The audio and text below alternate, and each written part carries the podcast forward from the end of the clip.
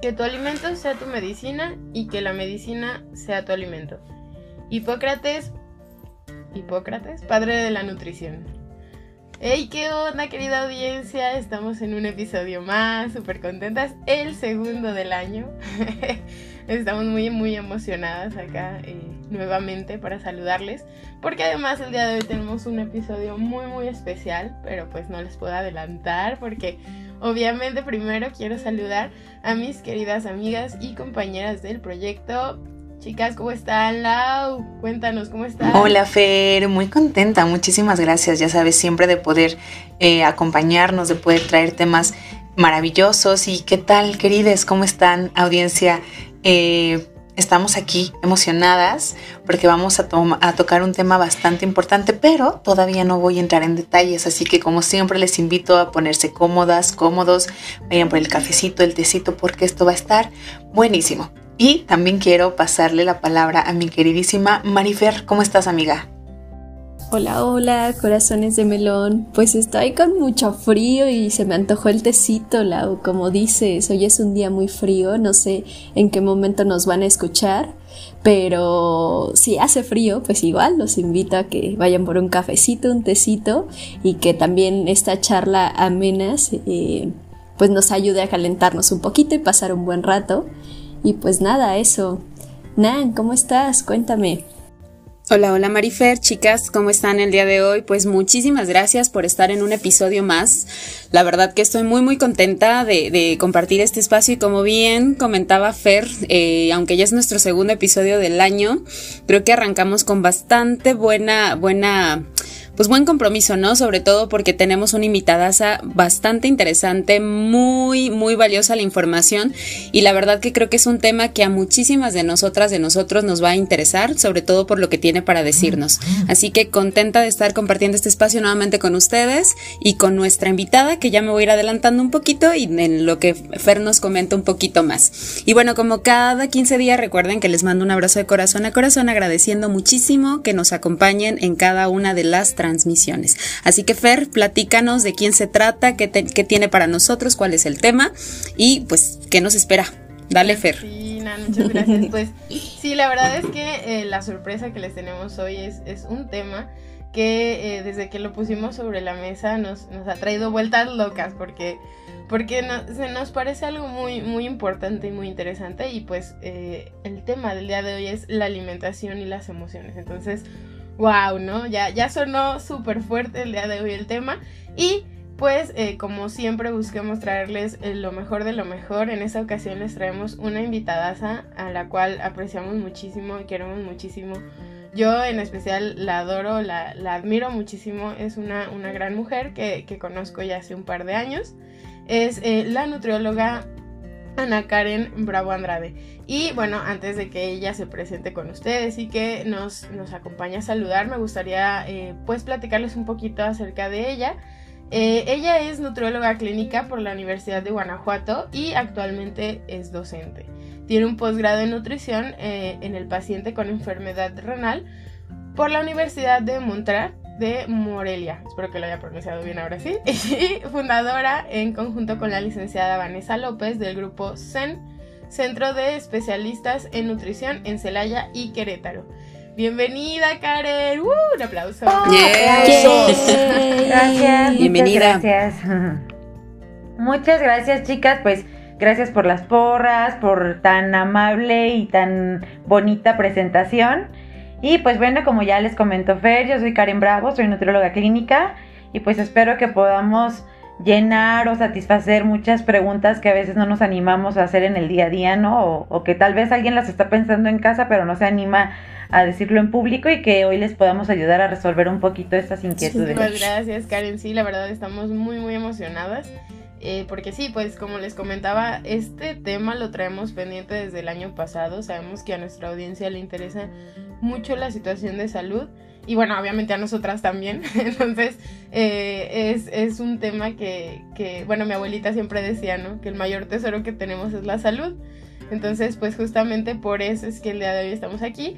Y pues nada, Karen, no queremos como, como ponerte nerviosa, pero tenemos muchísimas preguntas. Como, como buenas investigadoras, todas las chicas que estamos por acá, eh, nos encanta preguntar. Y curiosas. Entonces, sí, somos, somos curiosas y preguntonas. Entonces, sí, traemos de hecho, quisiéramos que este programa pues durara muchísimas horas, ¿no? Pero pues sabemos que tienes una agenda tú también ocupada, entonces estamos tratando de, eh, hacer las preguntas más importantes que, se nos ocurrieron.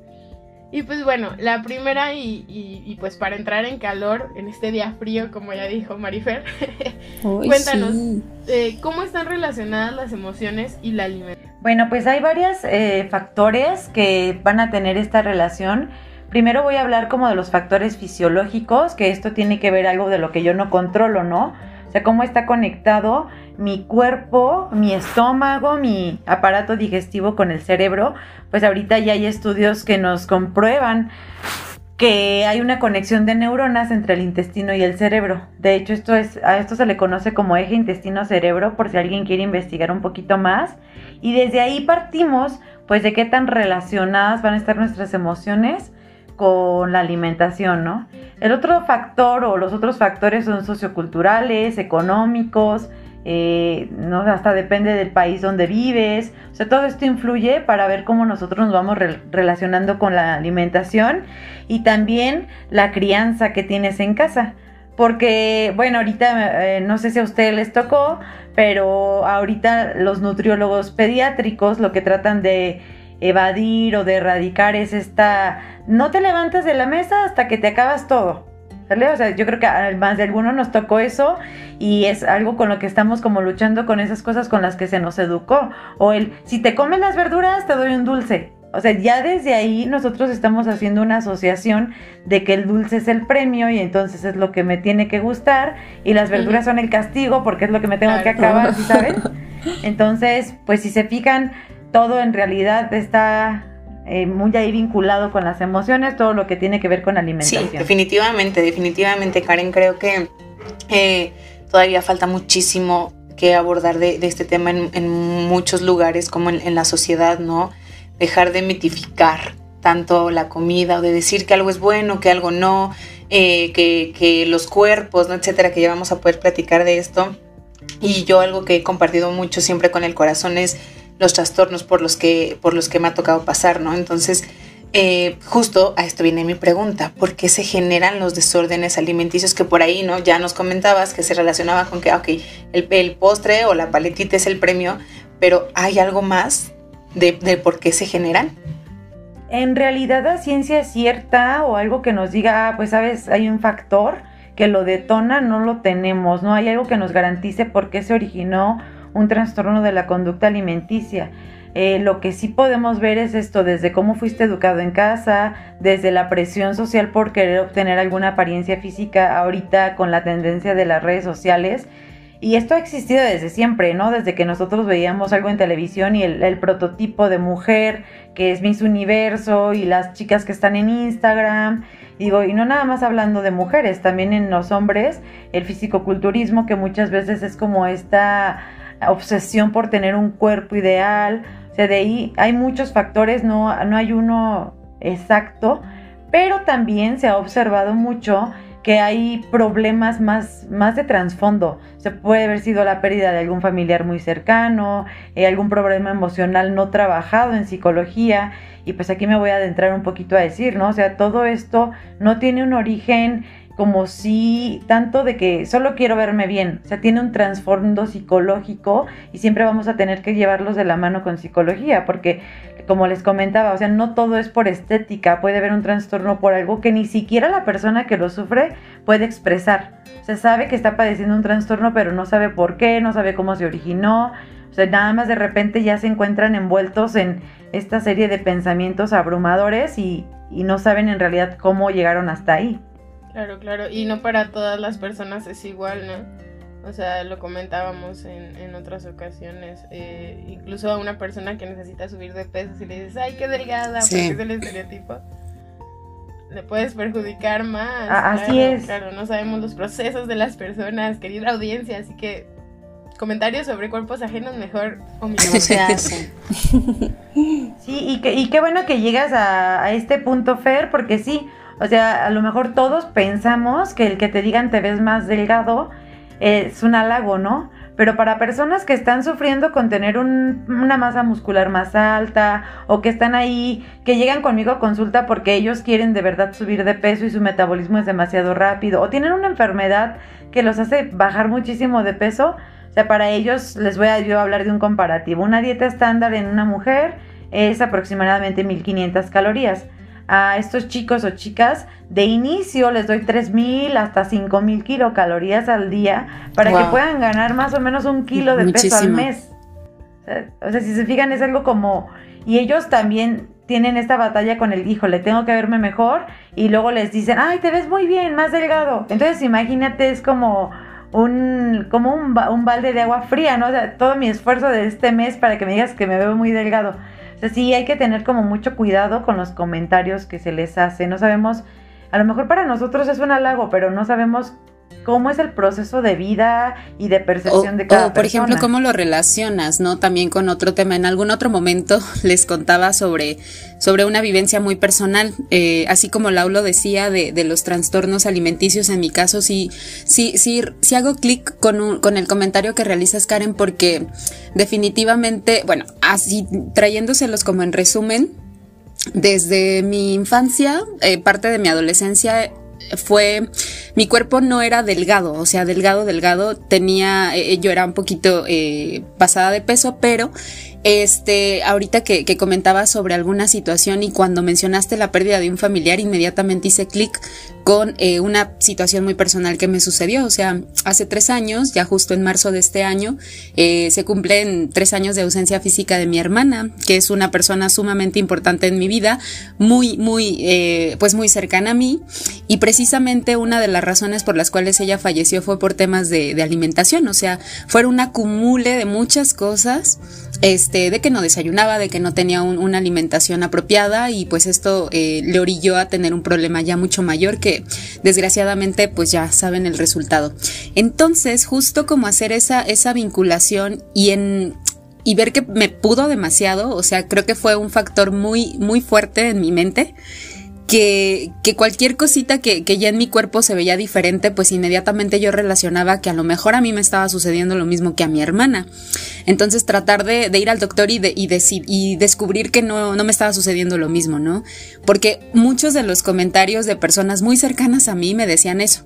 O sea, es que, oye, estás más delgada, estás más, más, más, más flaquita.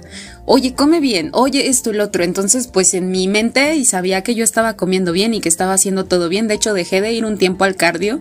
A mí me, me encanta el cardio en escaladora y dejé de hacerlo para evitar seguir bajando de peso por esos comentarios que me hacían. Entonces, desde ese momento hasta la fecha, no he podido regresar a un peso, eh, digamos que en mi, en mi, en mi percepción o en mi estabilidad sea como como el único y si de repente veo como una, una diferencia en que ya me veo más delgada, en que ya mi cara está un poco más fina, eh, lo que sea, inmediatamente me transporta a ese momento de cuando mi hermana falleció. Entonces siempre tratando de, no, ligarlo, de que el doctor me diga, no, es que tú no tienes lo mismo. Y bueno, es una situación muy difícil. A lo mejor a veces pensáramos que, un trastorno alimenticio, que un tema de hacer dieta, esto, lo otro, es por, por la vanidad, quererte ver bien, los cuerpos eh, perfectos, ¿no? Que entre comillas lo digo eh, no es así. O sea, mi situación con toda confianza, chicas, Karen, eh, audiencia, eh, se los comparto, no es eso. O sea, mi tema de vanidad, créanme lo que no, sino es más, es un tema de, de, pues de un, de un, de un acercamiento muy tremendo con una situación que no estaba en mis manos, que, se, que nadie nos preparó para eso y que tiene mucho que ver con lo que nos estás comentando. Es muy complicado, tengan mucho, mucho cuidado con, con los comentarios que, que realizan. Con eso resumo mi, pues mi vivencia y mi experiencia que hasta la fecha sigue todavía muy, muy reciente. Pues yo, yo nada más como una recomendación, ¿no? A, a, la querida audiencia que nos acompaña es eh, que en algún, en algún lugar yo leí que, que si tú vas a, hacer un comentario acerca del aspecto de una persona, pero que no se puede resolvernos en cinco segundos, pues mejor lo omitas, ¿no? Y yo creo que el cuerpo es muy personal de cada quien, o sea, no sabemos cuánto podemos afectar a una persona por un comentario, entonces Solo evitarlo. y aparte, pues voy a, contarles aquí algo, ¿no? Yo, por ejemplo, en la consulta tengo chicos entre los 17 o 20 años, o entre esas edades que todavía son adolescentes o adultos mayores, pero muy jóvenes, que es la adultez como primaria o temprana, donde todavía los estereotipos nos ganan, donde todavía no tenemos como esta fortaleza mental o esta seguridad y autoestima para poder eh, invadir comentarios, ¿no? Entonces muchas veces llegan entre estas edades, que es la prevalencia, llegan al consultorio así literal, mostrándome imágenes de Instagram y diciéndome, es que me quiero ver como ella. O sea, ¿qué tengo que hacer para verme como ella, no? Y pues aquí les quiero comentar, o sea, esos cuerpos que ustedes ven en Instagram, en revistas, eh, que hay toda una sesión de fotos donde se pueden utilizar filtros, Photoshop, y que aparte, no solo de utilizar los filtros, o sea, son cuerpos que se prepararon a lo mejor 15 días. 15 días donde se les cuenta hasta el agua, porque el que tomes un poquito de agua va a hacer que se te vean menos cuadritos. ¿Sí me explico? O sea, todo tiene como. Nada más está durante la sesión de fotos y a lo mejor el lunes ya no los vas a ver tan marcados como los ves en Instagram. Pero tú, porque los ves ahí día a día, pues dices, yo quiero estar así. Y sí se puede. Si él está así, ¿por qué yo no? Pero hay pues todo un trabajo detrás de esto, ¿no? Ajá, o sea, qué tan sano si llegan a utilizar, eh, en el caso de los varones, esteroides, hormonas, inyecciones que pueden acabar en adicciones o incluso en insuficiencia renal, que como ya lo comentaban, pues es lo que yo veo día a día y pues Oye, pero creo que también mm, romantizamos los, los cuerpos delgados o damos por hecho que un cuerpo delgado es un cuerpo sano, ¿no? Cuando eh, es esto que decías, ay, te ves más delgadita, te ves muy bien. O sea, si subes de peso es como de, mm, eso no está bien. Y entonces de, de ahí viene también como pues como esto que platicabas de, los trastornos como de la frustración, porque hay gente que por el contrario está, está buscando subir de peso, pero ¿cómo está tan romantizado que los cuerpos delgados son los cuerpos sanos, los que hay que tener? Mm, creo que eso también me, causa como conflicto. Qué, bueno que mencionas esto, Lau, porque fíjate también, eh, pasa mucho que tengo pacientes que se someten a un régimen de alimentación por problemas como diabetes o colesterol y triglicéridos altos, o sea que ellos pues tienen que perder peso sí o sí.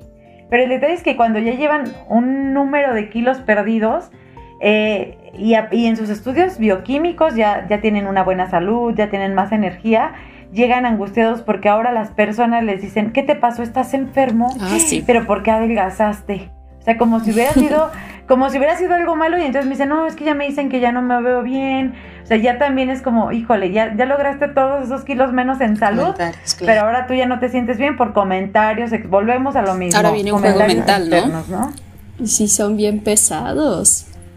A mí, ahorita que escuchaba Lau, me, me llamó la atención porque a mí desde pequeña me ha pasado lo contrario. Siempre me han dicho estás muy delgadita y por lo tanto los comentarios son como eres débil o estás muy pequeña, no estás fuerte. O sea, eh, por ejemplo, en el desayuno de cada día es come bien porque estás muy delgadita y estás muy debilucha y no sé qué.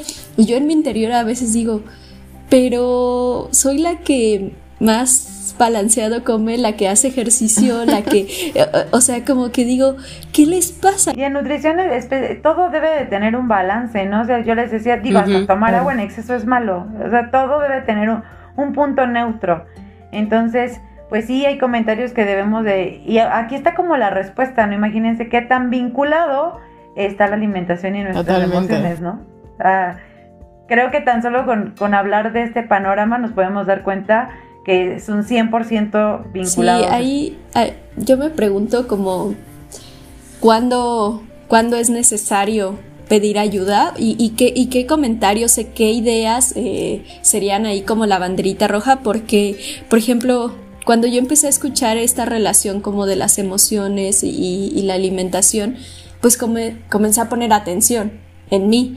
Y de repente yo me cacho en momentos en los que a lo mejor estoy muy enojada y, quería decir algo y no lo digo y entonces como como que de repente o sea ese ese llenar mi boca de alguna manera evito el decir algo. O sea yo me he cachado en algunos momentos haciendo eso no o quizás me siento muy muy triste y quiero cosas muy dulces o momentos en los que estoy muy agotada y que siento que mi día fue así pesadísimo y que ya no puedo más y quiero muchísima grasa, ¿no? Y hay veces que digo, ay, quizás no me va a caer tan bien, pero es que quiero unos tacos así como súper grasosos o no sé, como que yo identifico que en ocasiones, dependiendo como lo que esté sintiendo o la situación que pase, se me antoja comida distinta, entonces no sé qué tanto eso puede ser eh, como una banderita roja o realmente pues son cosas muy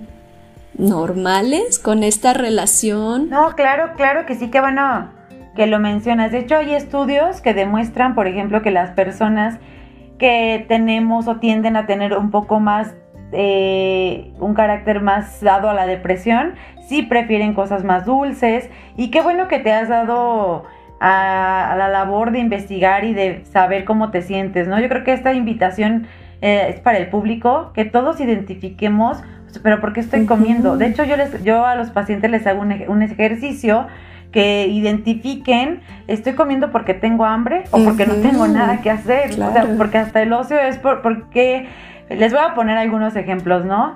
Y voy a hablar aquí un poquito de fisiología.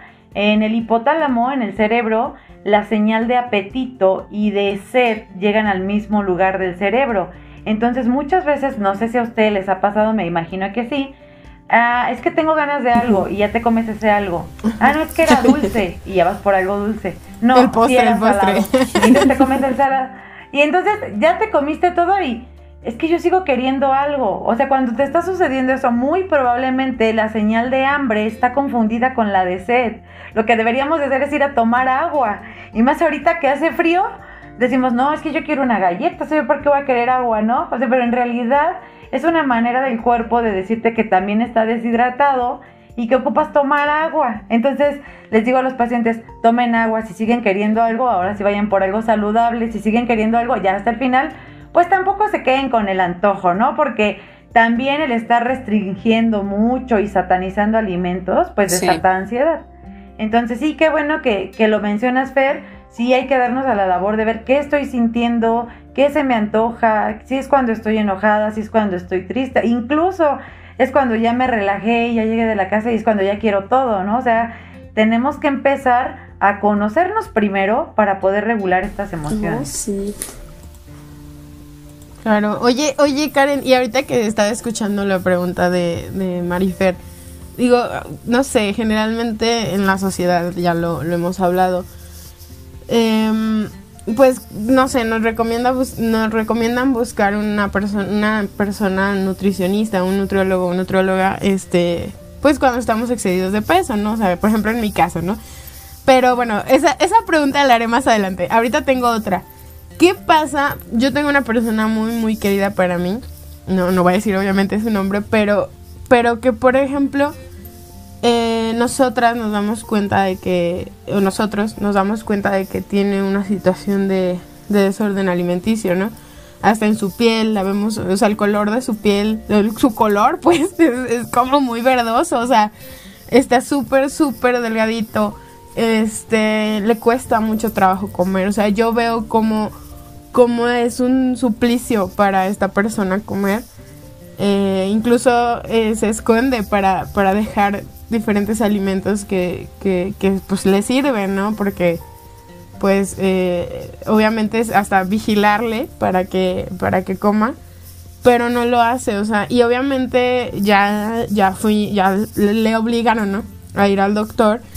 El doctor le obligó a ir tanto al psiquiatra como al al nutriólogo, pero la persona dice, ¿sabes qué? Yo no estoy loca o yo no estoy loco y yo no quiero este estar a dieta, pero pues obviamente sí es un temor porque pues obviamente puede terminar algo muy mal. ¿Cómo podemos ayudar a esa a una persona así? Bueno, aquí la, el tratamiento de primera mano debería ser psiquiátrico porque si bien ya cuando hay un trastorno de la conducta alimenticia, como yo les decía, puede ser un factor biológico que está muy asociado a la depresión mayor o a la falta de serotonina a nivel cerebral.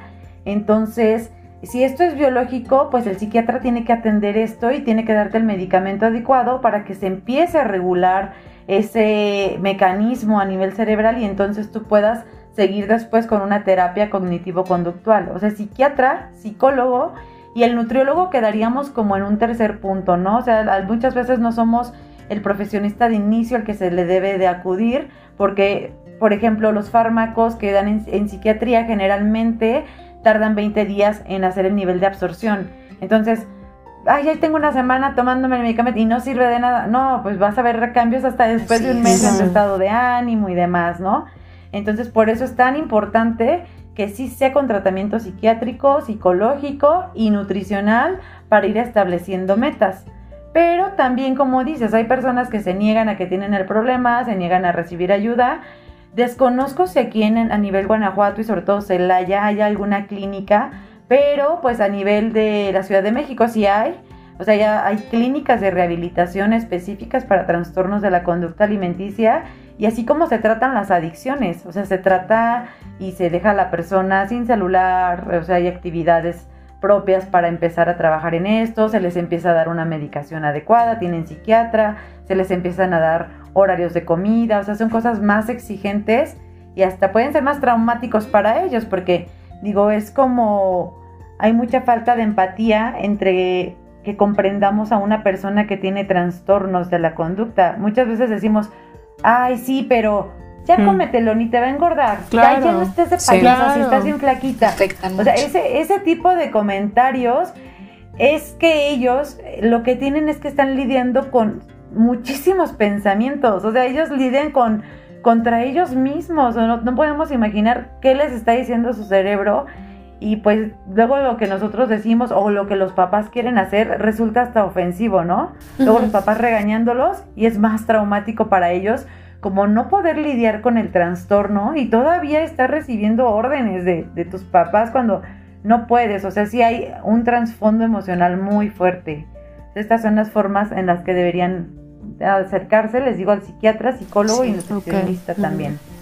Totalmente. Oye, Karen, y por ejemplo, ya cuando, cuando hemos este aceptado o, o de alguna manera hemos como eh, tomado la decisión de acudir con un especialista que en este caso aprovechando el espacio que estás tú, ¿cuál es el proceso? Digamos, yo Nancy tomo la decisión, yo sé que también gracias a la información que nos estás compartiendo es un tema emocional, es un tema ya psicológico, psiquiátrico en algún momento, pero ya en el momento que, nos acercamos contigo, ¿cuál es el proceso que, que, que, que tú realizas, digamos, para también saber que, que, pues a lo que nos enfrentamos, ¿no? Porque en muchas ocasiones me ha tocado eh, de manera directa que, no, pues yo no voy al, al, al, al, nutriólogo porque me van a meter una dieta súper exigente y la verdad prefiero no, no enfrentarlo porque me van a quitar lo que a mí me gusta, los dulces, la grasa y todo lo rico, ¿no? Que en muchas ocasiones se dice así.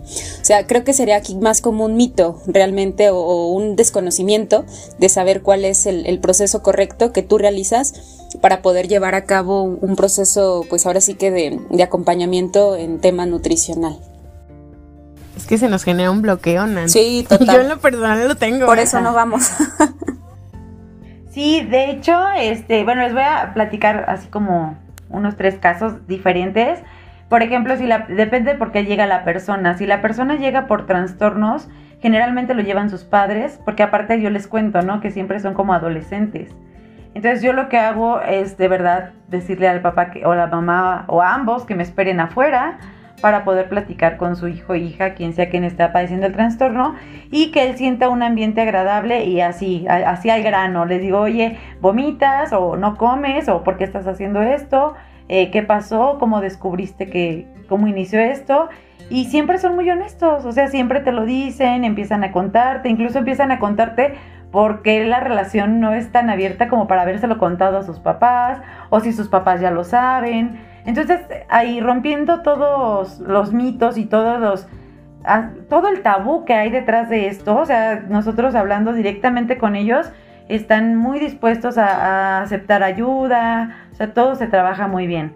Ahora, hay otros pacientes que no quieren ir precisamente, les comentaba que mi socia este, y amiga Vanessa López ella es la nutrióloga que ve pediatría. Entonces me dice, no tienes la cantidad, no tienes idea la cantidad de niños que veo que ya vienen así súper asustados y traumados de que otros nutriólogos incluso los regañaban por no perder peso o con dietas súper estrictas, o sea, satanizando todos los carbohidratos, los azúcares. Y entonces desde ahí, o sea, si mi nutrióloga es la que me regaña y me exige, pues con qué confianza voy a llegar al nutriólogo, ¿no? Entonces, yo desde lo personal, las consultas deben de ser totalmente individualizadas, o sea, checar tus gustos, checar tu día a día, no es lo mismo que tú seas alguien que se levanta temprano o alguien que se levanta bien tarde, o sea, no, más bien aquí siempre nosotros tenemos que adaptarnos lo más que se pueda al paciente para que ustedes se sientan cómodos con un plan de alimentación. Y bueno, a mí lo que me gusta que sepan es también es que esto es un estilo de vida, o sea, no se trata de una dieta súper estricta que va a terminar en 15, 20 días, un mes, ¿no?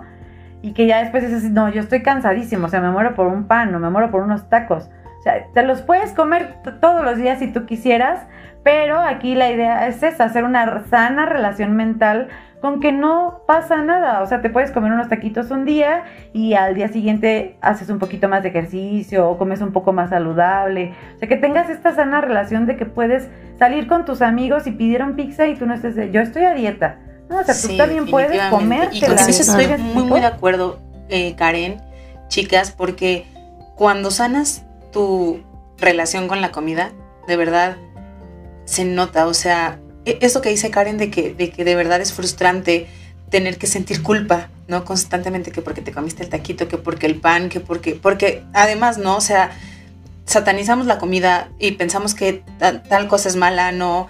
Eh, yo en algún momento cuando hacía como, como muchas dietas era como de carbohidratos, no, porque eso es malo. Y después cuando empecé a, tener como un momento en el que ya ni bajaba, ni subía, ni nada, pero me sentía mal, no me gustaba mi cuerpo, o sea, todo este proceso descubrí, fui con, otro este, nutriólogo que me dijo, no, es que los carbohidratos sí, los carbohidratos son necesarios porque tú estás en un estado como de meseta, en donde ya ni subes ni bajas y, tu cuerpo está confundido porque claro que necesitas esos carbohidratos, ¿no? Pero tanto nos hemos llenado por redes sociales, por eh, los medios de comunicación, que de pronto es como la ensalada es lo, lo, único saludable y lo demás no, pero además también satanizamos que la comida sana no es rica y yo, por ejemplo, he aprendido a comer muchísimas cosas. Bueno, aprendí a hacer pizza de una manera más sana y les prometo que es deliciosa. La avena le di un giro completamente diferente y soy fan de la avena.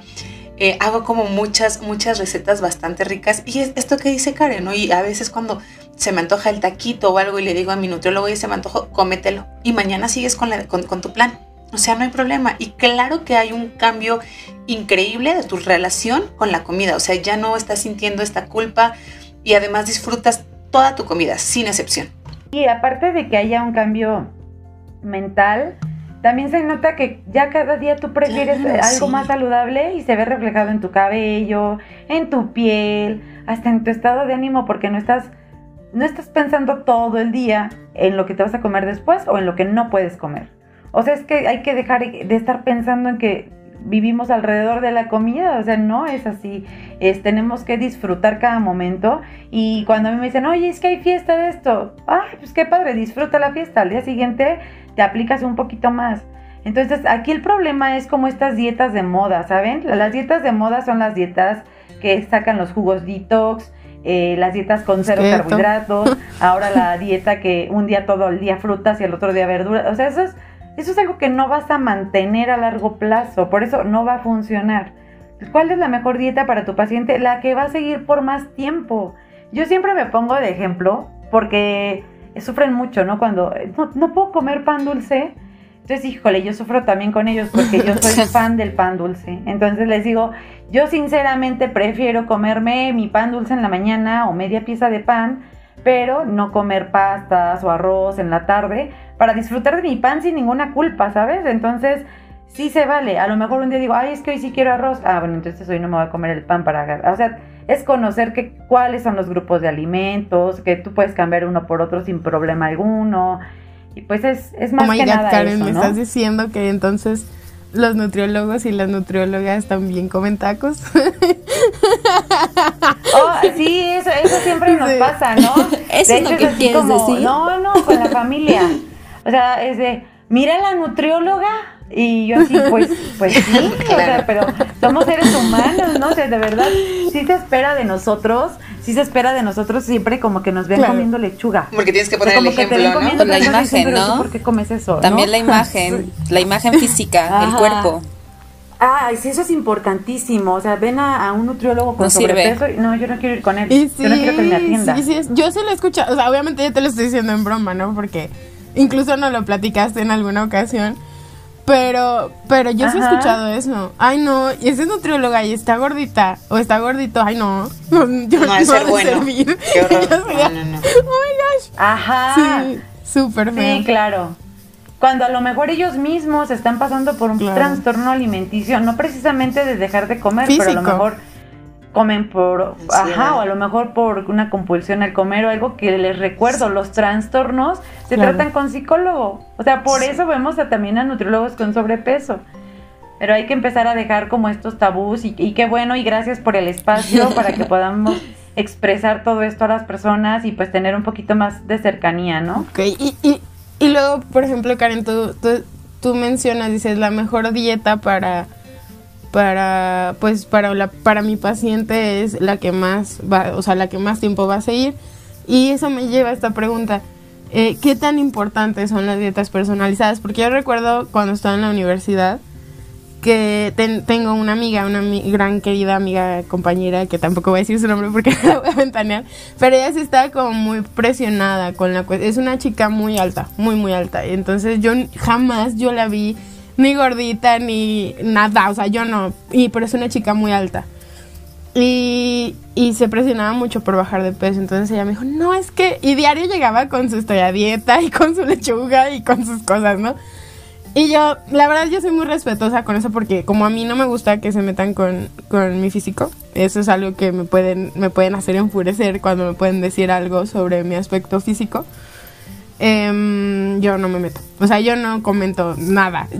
ahora ya estoy deconstruida y sé que está mal, pero antes lo hacía por evitar que a mí me lo dijeran, ¿no? Pero bueno, siguiendo con esta chica, me decía, no, es que fui con un bariatra, ¿se llama?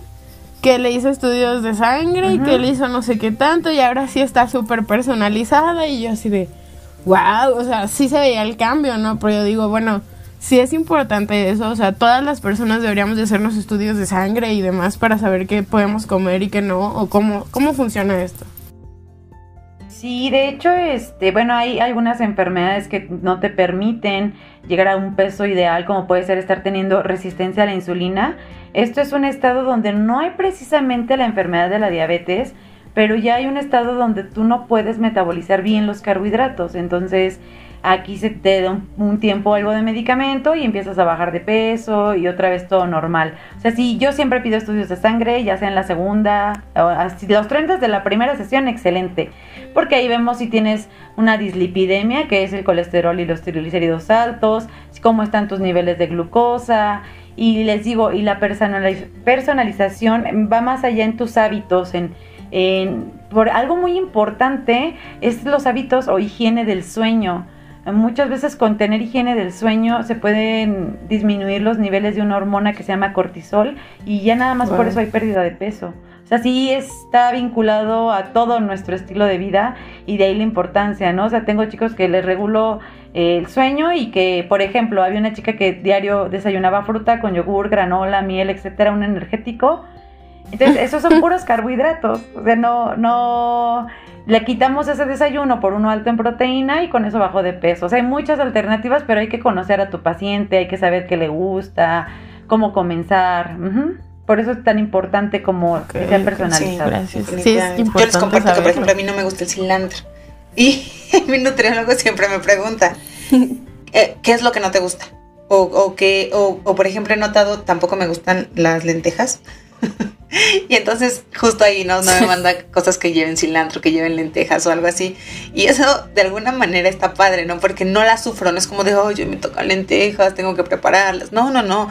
Al contrario, ¿no? Hasta me motivo de, de ver mi, mi, plan del mes, ¿no? Porque tiene comida muy rica y además en, en la porción adecuada de verdad me han mandado planes en donde, en donde me deja así como chocolate, donde saben y yo disfruto, o sea, amo, amo, amo cada momento. Antes tenía un nutriólogo que me decía cuando me, me diera hambre tomara chicle y agua y eso era horrible y este no. Entonces, wow, por eso yo creo que es tan tan importante que hablemos de estos temas que dejemos de tener tabúes sobre la alimentación, sobre los cuerpos, sobre qué es sano y qué no. Yo creo principalmente que hay que hablarlo. Así es, y les digo, cada vez es como creemos que es un tema de chicas, ¿no? Pero cada vez, cada vez hay más chicos que, que, ya están teniendo este tipo de trastornos. Entonces, pues todos estamos ahí vulnerables, inclusive para Justamente hoy leí, tenemos algunos grupos de nutriólogos y una colega compartía que tenía una señora con anorexia de 60 años, cuando se supone que a estas edades nadie tiene, bueno, es mínima la tasa de alguien que tiene un trastorno, ¿no? Siempre prevalecen en la adolescencia, pero conforme va madurando tu cerebro, pues esto se va disminuyendo, va mejorando. Es complicado, pero puede pasar, ¿no? Ajá, pero puede pasar, sí. Sí, no, no, no, iba, sí, solamente iba a comentar un tema también importante y que tiene mucho que ver con, con, pues la mente, es el tema del miedo, ¿no? Porque, por ejemplo, hay muchas ocasiones que conozco algunas personas que por el miedo a que no les digan algo o algo que no quieren escuchar, pues evitan como como descubrir realmente lo que está sucediendo. O sea, por ejemplo, este, ahorita hablando en temas de nutrición, este, mi sobrina, que, que, está en una, una, en una etapa de juventud y de la vanidad y redes sociales, etcétera, que las chicas conocen bien, en ocasión le digo, oye Fer, si tú quisieras como tener un, un, un cuidado más por tu apariencia, esto, lo otro, aquello, por sea la razón que sea, pues como apoyarte, realmente acercarte a un profesional y siempre por delante lanza el, es que me da miedo, Digo, pero miedo a que, no, pues es que miedo mm, a que me diga algo. Entonces, ahorita que, comentaba sobre todo el, tema de que puede haber diferentes eh, razones, creo que esa palabrita también es bien, bien importante y que a veces te frena a hacer muchas cosas. Y cuando va avanzando el tiempo, ahí se pone peor la cosa. Entonces, creo que también jugar con el tema de, de la palabra el miedo es también muy, muy importante. Sí, este, sobre todo porque, bueno, hay de todo, ¿no? O sea, hay desde profesionales que pueden ser algo déspotas o, o que se sienten un poco superiores por ser el profesional. Pero digo, hay de todo. La idea es que se acerquen con alguien que les brinde confianza, que, que, ustedes se sientan cómodos. Si no se sintieron cómodos, tienen todo el derecho de pedir una segunda opinión y de que, eh, sobre todo los chicos, pues se sientan cómodos de contar su problema, porque muchas veces se sienten juzgados. O sea, porque saben perfectamente que es un trastorno. O sea, creo que lo sabemos, pero es, me, es difícil pedir ayuda. O sea, ¿qué le voy a decir? O sea, qué, qué vergüenza. La de que te regañen. O sea, qué vergüenza. La culpa, el miedo. Ajá, o sea, es como este, este miedo a, ser juzgado, ¿no?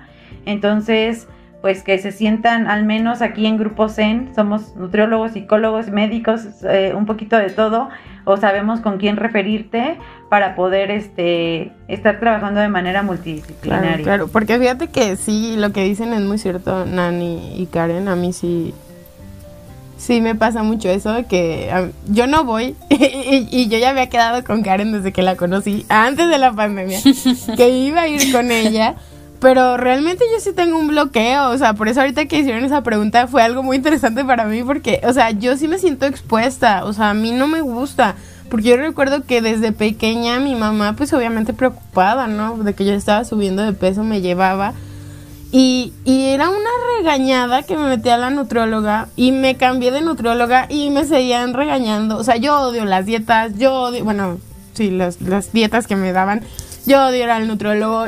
Y eso es, digo lo odio, pero realmente es un miedo. O sea, yo, yo he visto que es un miedo. O sea, a mí no me gusta ir.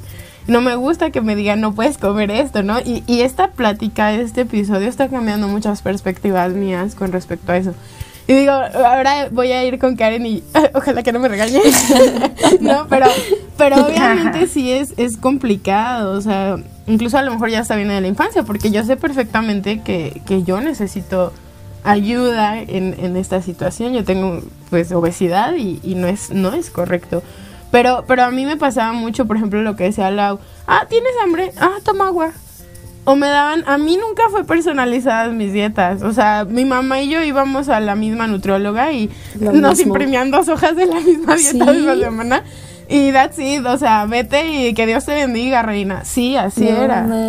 Ah, a esas se les conoce como, como dietas machote, donde ah, estos, este, este paquetito es de 1200 calorías, este de 1500 y ya está prediseñada, ¿no? Y para todos. Entonces sí, sí es muy importante, volvemos a que sea individualizado, y que sea un tratamiento, pues sí, o sea, para los niños, pues muchas veces los niños ni siquiera con hacer actividad física, pero también viene mucho lo de los papás. No, es que yo ya lo metí a nadar y no quiere ir, es bien flojo. Ya platicando con el niño, platicando con el niño, te dice, es que yo quiero ir a fútbol. Claro. Entonces, o sea, desde ahí empieza como, no es flojo, pero él no quiere hacer lo que el papá quiere. A lo mejor el papá quería saber nadar y su frustración la está dejando en el niño, ¿no? Entonces, o luego los papás de, tiene que comer esto, ay, eso no le gusta. ¿Y a usted le gusta? No, es que a mí tampoco me gusta, pero a él tampoco. Entonces, todo viene, muchas cosas vienen de la infancia, también de, esos hábitos. ¿Con qué mensaje mandan a los niños a la clase? Yo, yo soy maestra de, de danza y me han llegado muchísimos papás de, es que le traje a la niña porque está muy gordita y es que porque ahorita en la pandemia que no está haciendo nada y entonces subió de peso y pues la traigo para que la ponga a moverse, ¿eh? Y, y, y, exíjale y que, y que no pare, que no descanse, ¿no? Porque todo el día en la casa se la pasa acostada y entonces que aquí trabaje. Entonces los niños ya llegan con ese mensaje que seguro les estuvieron diciendo y diciendo y diciendo. Entonces ya llegan a la clase con... Y entonces yo soy como muy tranquila y yo, o sea, como que voy muy lento y a su proceso y realmente aunque los papás me digan, yo no les exijo más de lo que veo que en ese momento pueden dar. Claro. Pero, pero yo sí noto cómo llegan los niños con ese mensaje, ¿no? Que entonces pues también así como les va a gustar la, la activación física, si ya... sí, claro, ya llegan como predispuestos a que es porque estoy mal. O sea, ni siquiera vengo por gusto, ¿no? Bueno, Karen, pues eh, retomando un poquito lo que platicamos hace rato, que nos parece muy, muy importante. Em, ¿Cómo saber en qué momento es importante ir a un especialista? Cuando esto ya, ya es necesario pedir ayuda, porque ahorita hablábamos, ¿no? Como que de repente llega la culpa, la vergüenza, el miedo de comunicarnos, de, decir, me está pasando algo, pero seguro hay, hay banderitas rojas que nos pueden, por ejemplo, si alguna persona que nos escucha de repente siente como esas, esas frases en su cabeza o ese, esa actitud o no sé qué situación nos hace entender que, necesitamos pedir ayuda, que es el momento. Muchas veces eh, se pide ayuda cuando ya el trastorno está siendo demasiado abrumador. Entonces, eh, de inicio a lo mejor no pides ayuda porque piensas que vas a controlarlo. En el caso de las personas que están desarrollando bulimia nerviosa, es más difícil de detectarlo porque ellas no tienen un cambio en el peso como tal.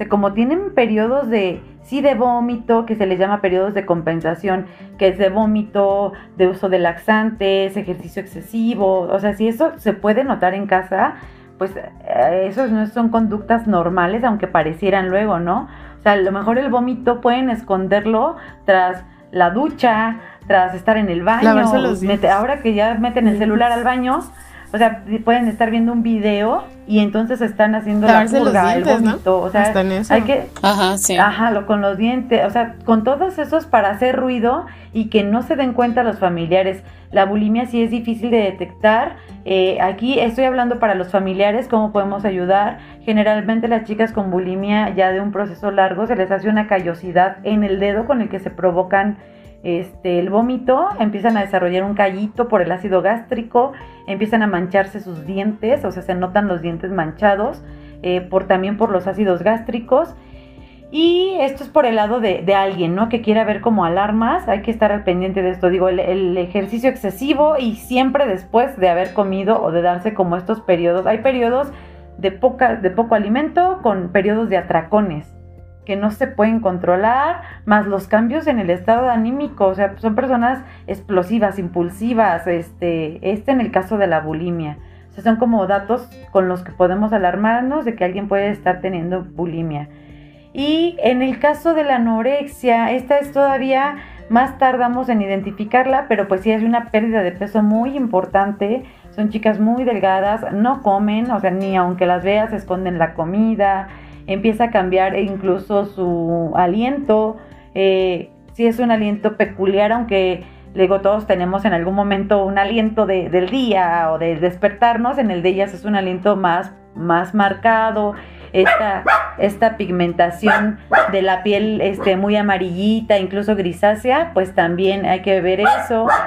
Y si tú estás padeciendo un problema y quieres buscar ayuda, pues ¿cuándo es el momento en el que dices ya no tengo que esperar?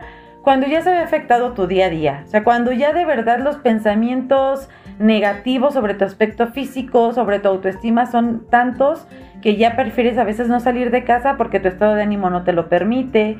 Cuando vas a comprarte algo de ropa, y yo creo que a todos nos encanta el shopping, y entonces en lugar de que lo estés disfrutando, está siendo abrumador porque no te gusta cómo te ves. O sea, esos ya son alarmas donde dices, ¿sabes qué? Tengo que buscar ayuda. Digo, muchas veces hay líneas eh, de gobierno, páginas en Secretaría de Salud. Ah, aprovecho, ¿no? Aquí en Celaya y me imagino que todos los municipios hay clínicas que se llaman Capacits de salud mental, donde te refieren a psiquiatra y a nutriólogo de manera gratuita o te hacen una valoración socioeconómica y a lo mejor pagas 50 o 100 pesos por todo el servicio. O sea, de verdad no es como que no esté a nuestro alcance. Eh, sí puedes buscar ayuda, si no se lo quieres contar a nadie, tú solito puedes acercarte a alguna clínica. Digo, también aprovecho ahí, si, si necesitan algo, nos pueden escribir a, a la página de Zen en Facebook e Instagram y con toda confianza pues podemos ayudarlos, ¿no?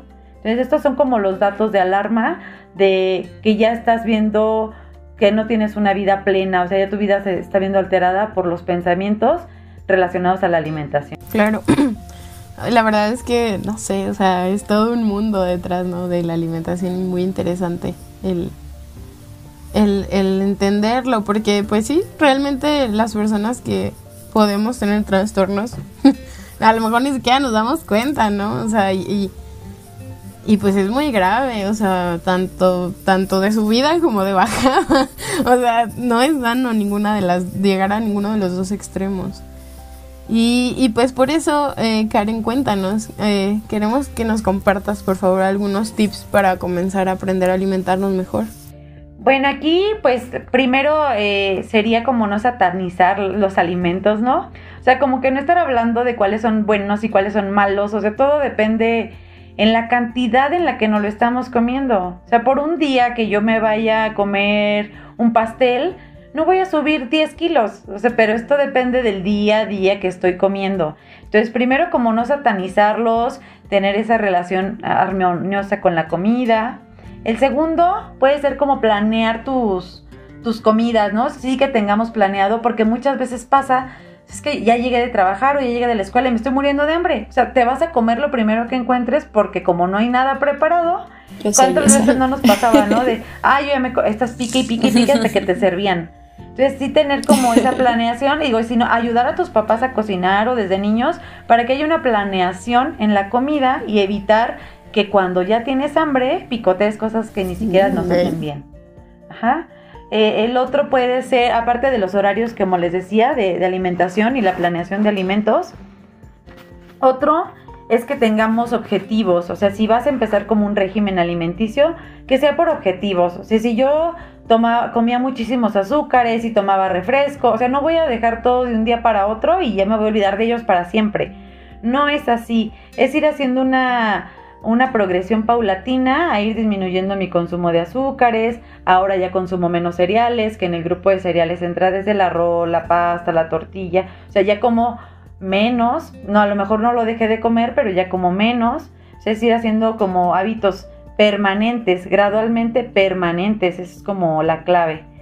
También la actividad física, digo, acuérdense que nosotros eh, este, desde la prehistoria pues éramos cazadores y recolectores, entonces, ahora ya estamos más en la era de esta película de Walt, que seguramente muchos, muchos escuchas serán demasiado jóvenes para acordarse, pero pueden verla. Entonces, ¿qué está pasando? Estamos tan digitalizados y haciéndote todo desde la casa, ¿no? La comida a domicilio, o sea, todo está, no, no me paro de mi cama y entonces el riesgo de sobrepeso y obesidad aumenta entonces, no, pues tenemos que hacer actividad física. Eh, y les digo, algo que te guste, o sea, no tiene que ser a fuerzas un gimnasio. Pero también la, la tecnología nos ha ayudado a que podamos hacer ejercicio en casa, o sea, no es imposible. Es estarnos moviendo para que sigamos ahí activando nuestro metabolismo. Ujú. Y pues el consumo de menos comida procesada en lo posible, o sea, que tú cocines tus, tus frijoles, que tú cocines tu arroz, que te des a la tarea de preparar verduras, todo lo menos procesado posible. Y aquí va un tip que entre más, este, menos destapes envolturas, Oh. pues es más sano para ti. Entonces, hasta ahí, ese Tan como rico un... que son los frijoles de de la lata. ley nutrióloga. Tan ricos los frijoles de lata. Eso está Sí, bueno. a mí también. Yo soy la que pica todo. Me identifiqué con ese.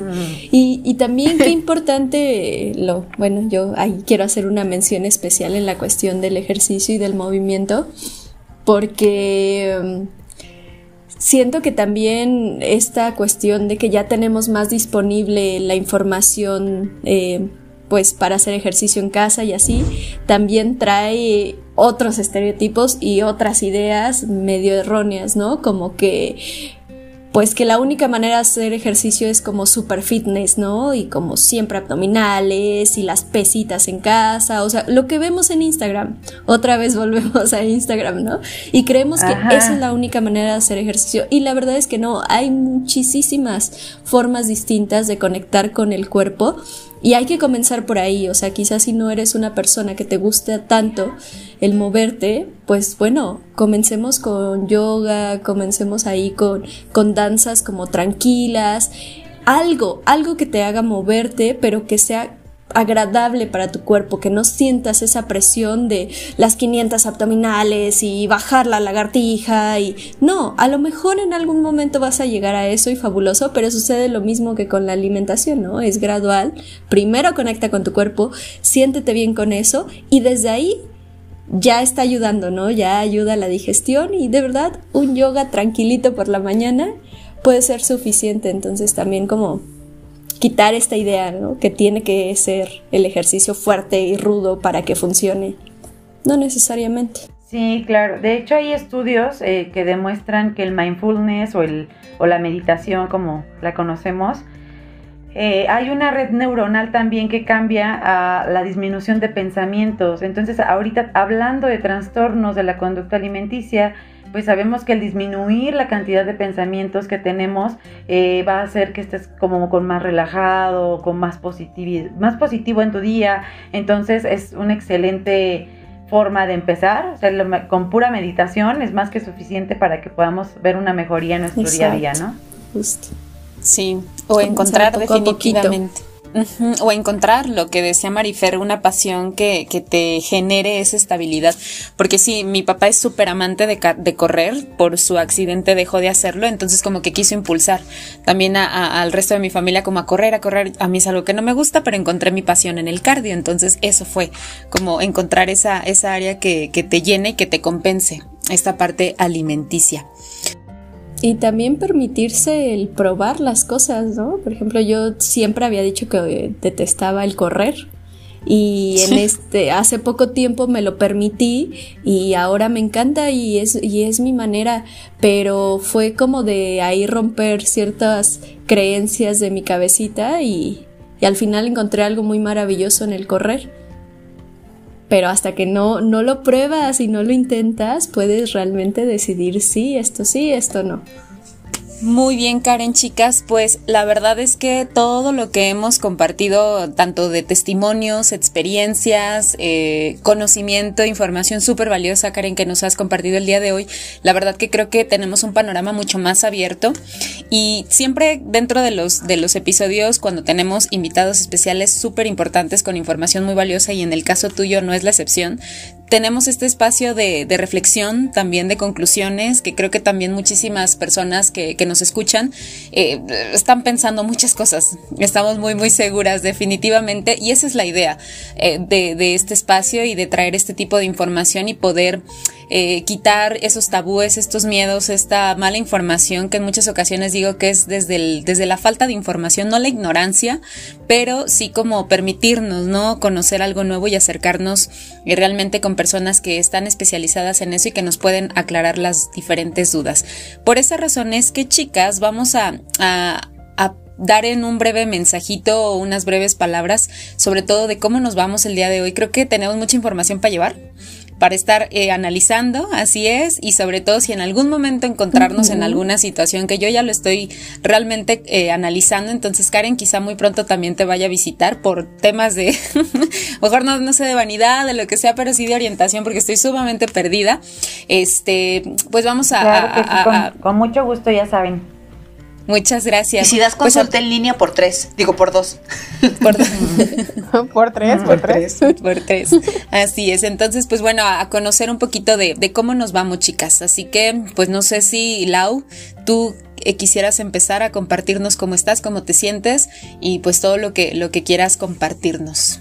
Sí, Nan, definitivamente. Bueno, primero agradecerte, Karen, por, por toda esta información que nos compartes, porque creo que es bien valiosa parte del objetivo de, Libertades es poder eh, impactar ¿no? a, más personas que tengan información como más certera, eh, más, eh, sí, con información científica, pero sobre todo que les ayude. Entonces, y, la realidad es que también de pasadita a nosotras nos ayuda muchísimo.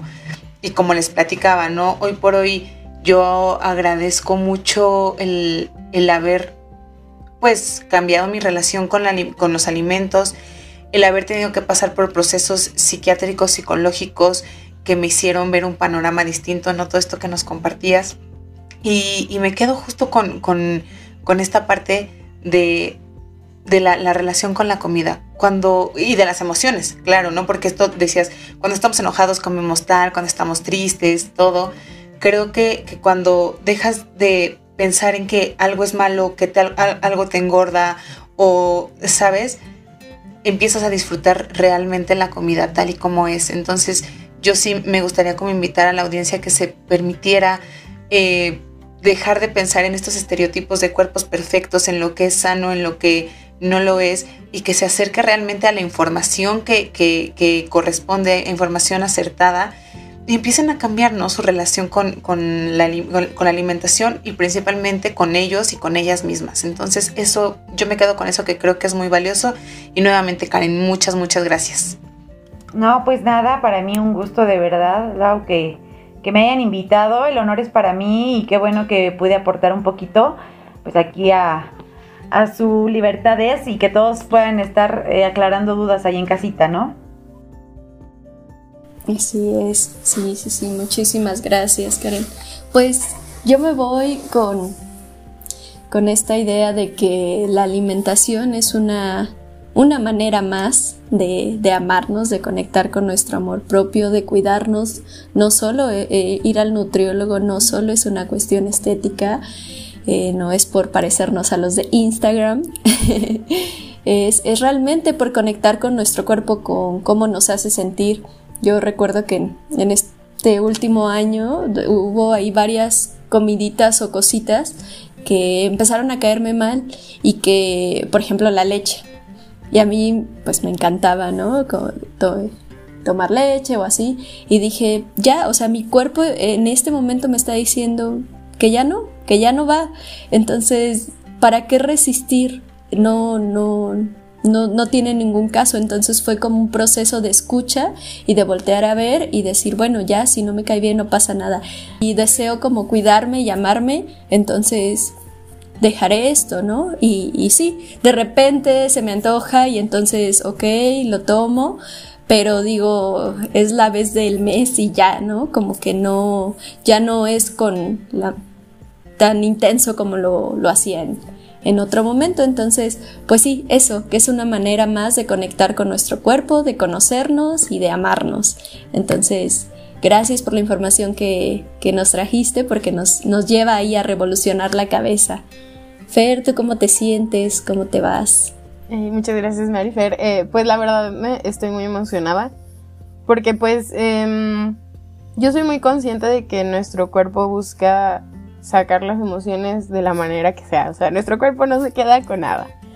Entonces yo me voy con un paradigma diferente eh, en cuestión de, la nutrición. De hecho, desde que conocí a Karen, eh, eh, cambió, empezó a cambiar este paradigma de, mi visión hacia la nutrición.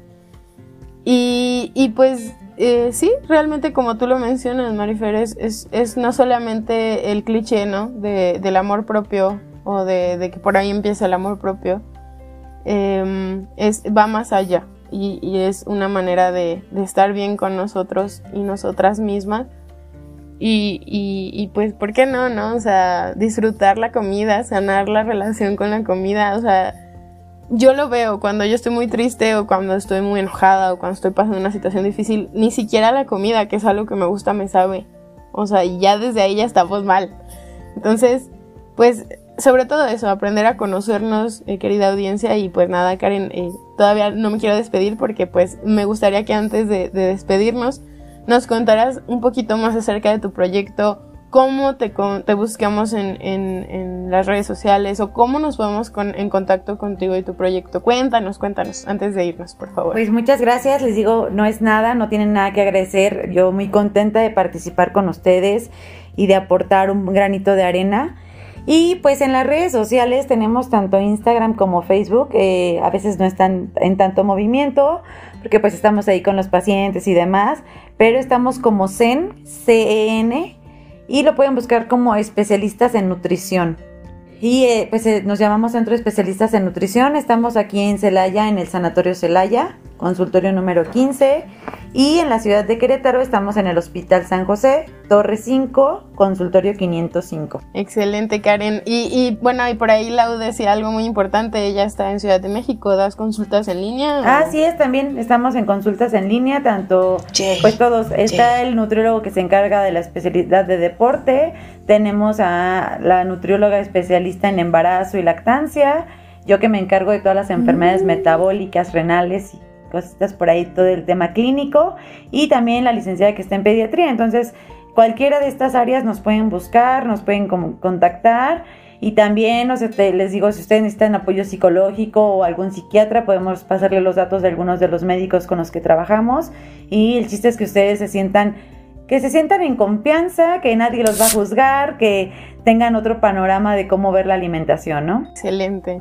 Muy bien, Karen, muchas gracias. Pues eh, eh, la verdad nos sentimos muy, muy emocionadas y agradecidas y contentas de, de contar con una invitada como tú. Eh, la verdad es que no se van a arrepentir, querida audiencia, búsquenla, búsquenla de verdad. Yo, yo cuando la tuve en curso, yo veía cómo llegaba toda con toda la pila y, le fascina, ¿no? O sea, le fascina su vocación, yo la veo, su vocación de Karen, entonces búsquenla y pues por ahí ya tenemos un compromiso, Karen. claro que, también ya saben que con todo gusto. Pero la pandemia, ¿qué te puedo yo decir? Entonces, eh, bueno, eh, pues por, por ahora sería todo. Eh, querida audiencia, nos gustaría tener más tiempo, igual si, si ustedes nos lo solicitan. Eh, pues podemos hacer un, podemos invitar nuevamente a Karen. De hecho, Karen, no necesitas invitación, este es tu espacio. Gracias, gracias. Cuando, cuando quieras venir a compartirnos algo, eh, tú, ya sabes, tienes las puertas totalmente abiertas. Y pues nada, eh, querida audiencia, por, por el episodio de hoy es todo. Em, me despido no sin antes recordarles que, que pues por ahí estamos en redes sociales. Nos pueden compartir sus opiniones, les estamos creando contenido, les estamos compartiendo novedades con mucho cariño y pues nada, para mí la libertad del día de hoy es sanar mi relación con la comida y disfrutarla sin culpa. pues nada, hasta mm, pronto querida audiencia, chao chao. Gracias, Nos vemos, Gracias. Bye bye.